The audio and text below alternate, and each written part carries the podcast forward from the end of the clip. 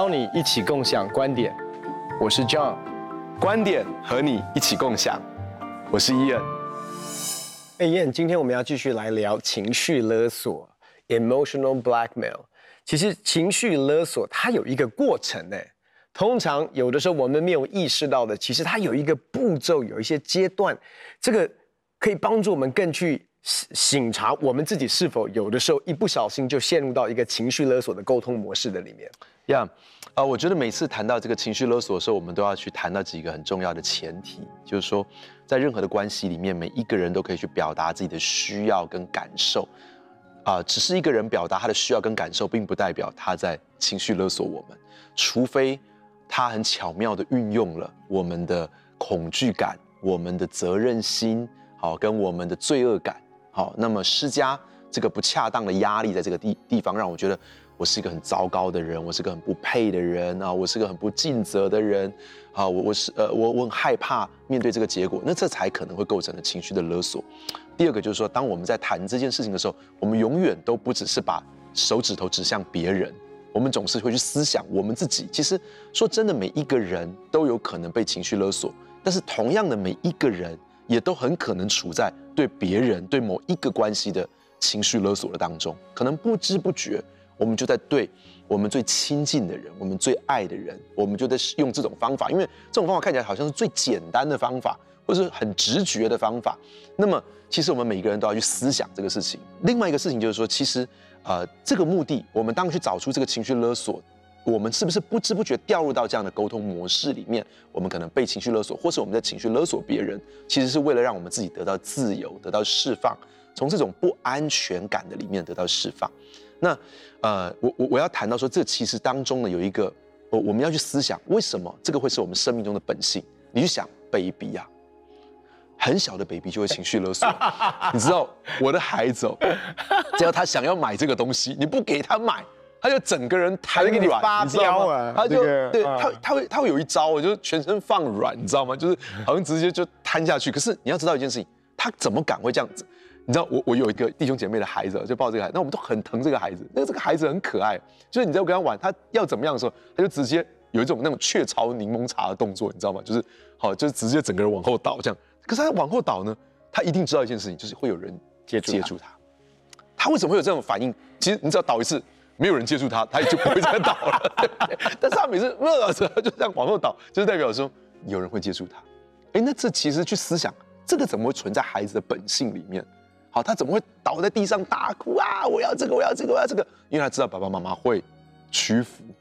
好，那同样的，很多爸爸妈妈在这个当中，你你去想这个亲子这样的关系，很多爸爸妈妈也不知不觉落入这样的。我说你在哭，你在哭，我叫警察，被被来抓你哦。我在哭，老板就不喜欢你就把你赶走哦。好，你在夸，你就是很糟糕的小孩哦。嗯，你知道吗？其实说真的，我们也是不知不觉就落入到这样的模式当中。好，那我们要谈这这个情绪勒索，其实有六个步骤。第一个步骤呢叫 demand，就是要求，就是勒索者呢会要求，但是有些时候呢，他要求可能讲的轻描淡写，好，或者是有些时候看起来很有道理，好，他可能就说，哎，我告诉你，在情侣关系当中，你的女朋友可能告诉你说，啊，你不可以再跟那个女生。讲话了，说啊，可是我以前那个女生是跟我从小就是同学，我为什么不能再跟她讲话？我跟你讲，不可以了。我看她眼神，我就不喜欢她眼神。我觉得她的眼神就是看起来就是有喜欢你的眼神。然后还可以跟你说，以后呢，你不可以再跟任何异性说话了，任何都不可以有。你的 line 里面，我要检查你的 line，你的 line 里面不可以有跟别的人异性有任何通话。你知道吗？其实这可能都是一种。情绪勒索，然后他就说：“你你会说为什么是这样子啊？我跟你讲，我为了你的好处，我是为了你的好处，你知道吗？外面狐狸精很多，好，很多人就想靠近你，可能就想骗你的钱呢、啊。好，或者讲这个好自然哦，牧养这么多年，有很多经历了 哈。OK，好，那情绪勒索者的出发点，甚至有可能真的是善意的。我们这样讲，不是所有情绪勒索者都是恶意的，有些他真的是出于善意的动机。”非常善意的东西，但是也不会改变他有一种控制跟命令的意味在里面。这个人可能真的是一个很爱你的人，但是他在跟你表达的方式就是一种控制跟命令。第二个阶段是 resistance，嗯，就是抗拒。好，那其实说真的，被勒索者就会开始有一点点不舒服的感觉，对不对？你不舒服的时候，你就会有一些抗拒。那有的人就会直接说，可有人不敢直接说。好，那我像我像我，我跟你讲我自己呢，你就是孬孬不敢，我就是蛮容易被情勒的那种那种个性。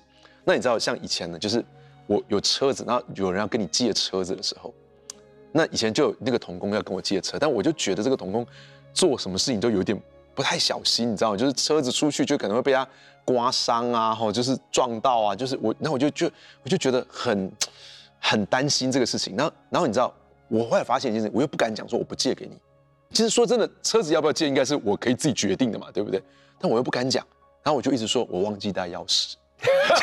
说谎，每一次就说，哎，我今天忘了带，我今天忘了带，我今天忘了带，刻意不带钥匙，对对对对，好，我就说，哎，我车上有点问题哦。说真的，就是说这个就是一某一种种的抗拒。好，那那我们就来到第三阶段。第三阶段，这种人会情勒的人，他就会 pressure，他会有施压的状况。他感受到抗拒之后呢，他不是去让步，他也不是去跟你找到一个什么方法。好。他是进了第三阶段施压，他也不断的重复他的要求，而且义正言辞。他说：“你的手机里为什么不可以有任何男生的联络方式？因为呢，我在为我们的未来着想。”哦，这个听起来很这个正当性。对，你不可以。好，这是为我们的未来着想。好，然后还再来，他就说：“哎，他会给对方的行动设一个前提。举例来说，你如果是很爱我的话，你就会听我的话。”你如果爱我，你如果在乎我，你如果心中有我的话，你就会听我的。好，这个就是设一个前提，就是当你没有这么做的时候，你就是没有达到这个前提哦，你就是没有爱我，不在乎我，心中没有我。好，第三个，他就列举出自己如果被拒绝的时候会发生哪些负面的事，给对方压力。你如果拒绝我，那我就会失败啊。爸妈，你如果不买 iPhone 给我，那我怎么会我怎么会考上大学呢？好，你知道这也是一种情勒的。你你如果不这样子的话，我就会被我同学排挤耶。爸妈，大家都有 PS Five 哎，大家都有哎，我我真的会被同学认为是是很 low 的哎。爸妈，你们就希望我被同学排斥就对了，你们会被霸凌哎。对，你们就希望我我在别人面前抬不起头来就对了。你知道这种情勒有没有常常？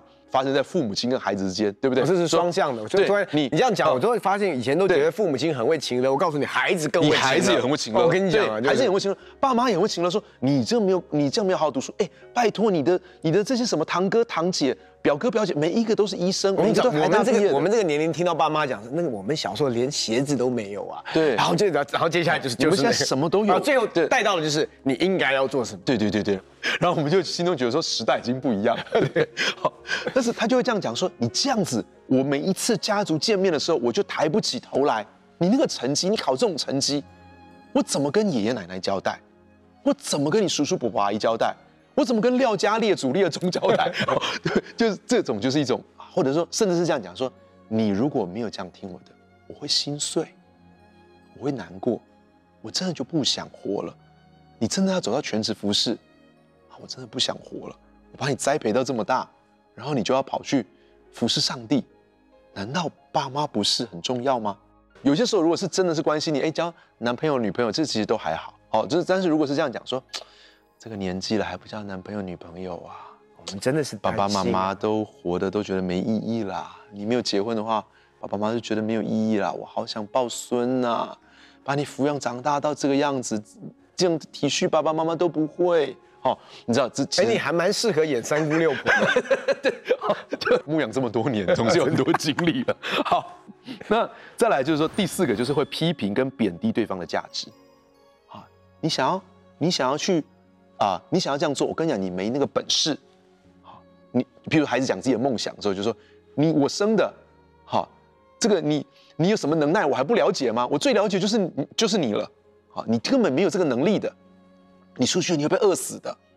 好，你出去没有人要的。好，你知道就是贬低。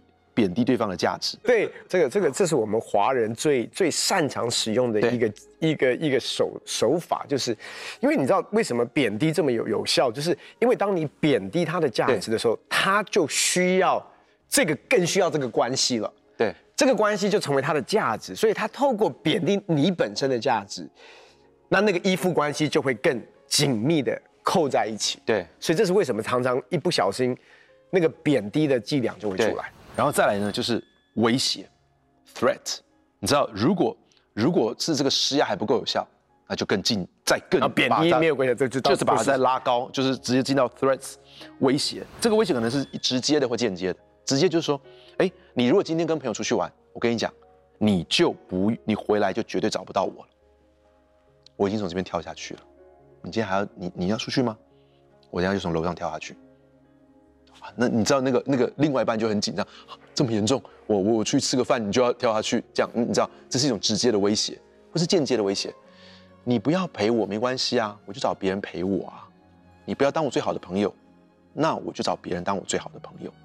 好，我我你知道我的女儿在在这个小学的时候也遇到这样子的这个这个情绪的威胁。这后来她在一个营会里面，那我以为她是很感动，她在哭，然后我就抱抱他，我以为他是被神触摸。他就跟我说他，他他面对到一些威胁，就是他一直一直跟他说，因为我的女儿是一个个性很柔软的人，就是他他就面对说，哎，你不再是我最好的朋友。对小朋友来说，这就是一种情绪勒索。是是是，就是说我就是我要找别人来做我最好的朋友，你不再是我的最好的朋友了，因为你没有满足我的这个需求。好，那你知道这个也是一种情绪勒索，那当然也包含着利诱。好，这这些东西都是一种操控。也就是说，你不照着他的话做，那么你就要负上让这个关系变糟，或是一切后果的责任都在你的身上。如果你不这么做，那么你就要为这个事情负起责任来，因为你没有照着我的话做，这是一种威胁。OK，那那么就产生第五个阶段，就是 compliance，顺从，妥协了，顺从了。OK，那你知道这种情况就是一种疲劳轰炸，一次又一次，一次又一次的疲劳轰炸，到最后被勒索者终于承受不了压力，就他就顺从了。但是，一旦是他顺从了之后呢，这个冲突就会告一段落。好，你看起来这个，哎，这个没事了，因为我知道顺从了，好，就没有冲冲突了，好，他就达到他的目的，而且甚至搞不好那个勒索者就会说，啊，你真是个好太太。嗯啊，你真是个好孩子，你真是我最好的，还有他的奖励啊，你真是我最好的朋友，你一切都好像回归了和平。但我告诉你，这只是情绪勒索下一个循环的开始，因为食髓知味嘛，他知道这个方式是有效的，会变本加厉啊。对，那最后这个就是进到啊、uh, repetition，就是会一直 repeat，一直 repeat，一直 repeat。你知道，当你让对方知道说你会因为勒索而屈服，对方就掌握到你的心态。他也知道将来要怎么样子来掌控你，所以你就一直重复、重复、重复。那被威胁者被威胁久了，他他也会慢慢的习惯屈从。干嘛那么累呢？每次都为这个事情一讲这个事情就吵，一吵就一个礼拜，就好多天。算了，不吵了。他要怎么样就让他怎么样吧。你会发现很多时候父母也会对这样孩子，这个孩子一就是一定要哭闹哭闹，他最后爸爸妈妈累了，算了。嗯，就这样子，或是有时候在婚姻当中也是这样，就算了，老公都是这样，算了，老板都这样，算了，好，所以你就你就抵抗很费劲，就顺他的意，你就会下，而且甚至到最后，你就会认为下意识的认定说，对方的爱本来就是有这种条件，你只要服从他，你就会感受到这份爱。那如果不没有这样的话，你就会被抛弃。那其实这个在朋友关系当中，在婚姻关系当中都有可能会发生。真的，其实讲到这六个步骤啊，真的是，我觉得这个是切入到人性，也是切入到其实我们常常在互动当中一不小心，啊、就会把我们的不安全感其实投射在周遭的人身上。那你知道，这让我想到在圣经里面，其实如果我可以想到一个最典型，而且是非常非常干练在这个情绪勒索的一个人物啊，我觉得是马大。哦，我我我光是讲，其实我们当然最最明显的一个例子，当然是马大跟玛利亚，然后耶稣来到他们家里面那个互动。但是我稍微先卖一个关子，我先来提，你知道当拉萨路已经去世了，当耶稣来的时候。你还记得马大说什么吗？那你如果早在这里几天，他就不会。对对对，你知道光是这一句话，哇，这个太经典了。因为对对对，你知道，其实，在我们特别是因为你晚到。对，我其实你知道他在讲的是，意思是说，你其实可以有能力可以解决这个问题，但是因为你没有，所以现在我们碰到这样的一个问题跟跟困境。其实我我觉得，呃，这是在我们华人文化里，我这我某种程度我真的觉得马大超华人的，你知道吗？就是就是有一种说法，就是说他是其实是一种反讽。那我不知道怎么去表达那句话，我一我一想到我就觉得说，哇，这个是超，我都可以想象。这个马大的这个京剧啊，就是其实是所有的华人的父母亲都很善用的，类似是马后炮啊，还是什么叫这个？其实啊，这个早知道就你这样子做就，其实就不会这个，你知道吗？很多这种对啊，早就爸爸妈妈这样说，早就跟你说过啦，早点听我的话，今天就不会这个样子啊。你知道很多孩子啊遇到挫折的时候，他从爸爸妈妈那边不止没有得到安慰，而且事实上是得到数落。嘲笑、讥讽，哦，就是类似像这个样子。对啊，所以你看，马大对耶稣都会这样子。所以其实有的时候，我必须要说哈，我们的情绪勒索的范围不只是周遭的亲密关系，或者是这些在关系当中，呃，我们期待从对方身上得到安全感。我要说的是，我们也会情绪勒索神呢，因为马大其实在。说的对象是耶稣哦。那如果回到马大跟玛利亚的一个故事的里面，其实我们都知道，就是当耶稣到他们的家里面的时候，马大就是因为要伺候耶稣嘛，马大要接待，可是呢，他伺候的事多起来，然后他心里就忙乱，他就进前来对耶稣说：“主啊，我的妹子留下我一个人伺候，你不在意吗？请吩咐他来帮助我啊！”所以光是他讲的这一句话里面，就有刚才我们所说的。整个坦白讲，这六个步骤的里面，其实你都可以看得见。他当然第一个开始来到主的面前 make demand，他说：“我在这些伺候的事上只有一个人。”你说你他他讲到说：“哎，我这么孤单，我一个人在做这一件事。”然后他还责备谁？他其实在在责备的是妹妹，对不对？可是他责备的是耶稣。哎，你不在意？你看，你都不在乎我啊！你看你我都落到这样的一个光景，你不在乎我。你知道他的操弄已经有技巧到一个地步，是他跟耶稣说：“请吩咐他。”意思是说，他不只是在操弄、呃，掌控他妹妹，他在掌控耶稣。耶稣，你要这样来做，不然的话，你看我这么辛苦，我这么努力。你知道，我们也常常跟神 complain 啊。其实他隐含的是说，耶稣，如果你没有这么做的话，那其实你真的是不公平哦。对，而且你不是不公平，你不爱我啊。嗯。所以他说我一个人这么孤单，所以他把他的孤单归咎在为什么玛利亚你不跟我做我认为重要的事。嗯，那他觉得重要的是，因为最后谈到的是不可缺的只有一件，对不对？耶稣说的，他选择那上好的，不可少的只有一件，他选择那上好的。所以其实很多的时候，情绪勒索在于当事者觉得什么是上好的，什么是重要的，什么是你需要做的。可是那个需要其实是来自于我们里面的不安全感。我觉得孩子，你现在需要什么？你应该做什么？我的配偶，你需要什么？你应该做什么？其实回到那个核心是，到底什么是上好的？你知道他他在跟耶稣的互动当中，他都觉得耶稣你不知道什么是上好的，我知道。所以耶稣，你告诉我妹妹，你去告诉他，因为是他。也是你允许他这样，才把把我自己变得这么劳苦跟重担，把我变得这么整个的思虑烦恼到一个地步，是我现在感觉到只有我一个人。很多时候我们在侍奉主的时候，其实真的你会感觉到那种孤单，然后你会觉得是神你害我的，是同工们不愿意跟我一起配搭，是我的小组员都每一次服侍的时候就落跑，所以你会发现你活到一个。进到一个自怜的里面，我要说的是，其实自怜本身是一个情绪勒索的 symptom。你当我们在一个自怜的里面，你一定是觉得说大家都对不起我，世界对不起我，神也对不起我，所以需要怎么样弥补？所以很多的时候，当一个人的自怜，其实在小组里面，他的分享，你就会发现，他导引的方向都是大家来爱我，大家来呵护我，大家来秀秀我。所以，我们怎么样从刚才所提到的这个过程当中，其实进入到一个真正的自由的里面？因为我要说的是，我们在谈的不是少数人的问题，我们在谈的是人人都有的问题，我们都会情绪勒索。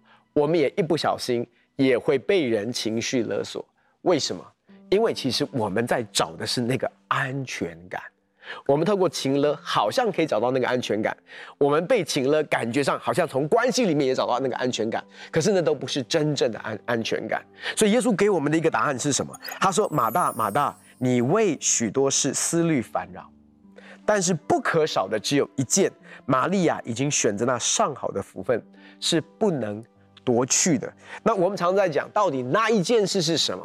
到底玛利亚选的那个上好的福分是什么？是坐在耶稣的脚前去聆听，是一个敬拜的心，是一个。我要说的是，其实玛利亚选择那上好的福分，她选择在耶稣的脚前，能够来被耶稣来爱。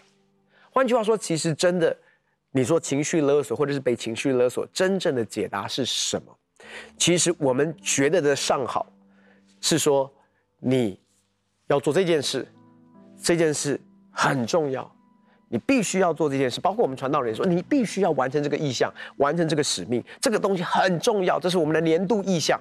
可是我要说的是，我们一不小心把这些东西当做我们的安全感，所以我们在说的是，你要照着做，不然的话我没有安全感。这个事必须要发生，不然我没有安全感。玛利亚选择的是什么？基督才是我的安全感。基督才是我真正在乎的关系所带来的安全感、价值感跟满足感。坦白讲，为什么会陷入到操控或者是被操控的里面？就是讲白了，我们的安全感其实不是在基督里。为什么被掌控或者说被情勒的人那么难划清界限？就是因为基督不是你的安全感啊！你你要的还是关系的和谐是你的安全感。所以真正的答案其实是什么？其实是我们重新的回到基督里，找到我们的核心价值、价值感跟安全感，以至于我们不再需要说那个是上好的，你不做的时候，我整个人就慌掉了。又或者是，当你用你的情绪来勒索我的时候，我为了要在乎这个关系到一个地步，以至于我必须要妥协。所以，怎么样能够像是在这个故事里面的玛利亚一样，她就是选择。那上好的福分，其实就是让基督成为我们的安全感跟价值感。当我们讲到情绪勒索的时候，圣经里面有一个非常典型的例子，就是马大。马大在跟玛利亚的一个互动当中，那时候耶稣来到他们的家里面，圣经上说，因为他伺候的事多，心里烦乱，他就来到耶稣面前说：“我的妹子留下我一个人在这里，你不顾我吗？赶快叫他一起来服侍。”很多的时候，我们就像马大一样，其实，在我们自己的情绪当中走不出来的时候，我们尝试用一种掌控的方式，而且不只是掌控人哦，有的时候我们的情绪勒索还会面对神，也是用情绪勒索的方式。但是真正的核心，玛利亚选择那上好的福分，关键是什么？很多时候，在情绪勒索当中，我们觉得我们知道什么是上好的，就是当对方照着我们方式去做的时候，那是上好的。可是真正上好的福分是在基督里找到我们真正的安全感，那才是上好的福分。很高兴跟你们分享我们的观点，也欢迎你在网站上面跟我们分享你的观点，共享观点。我们下次见。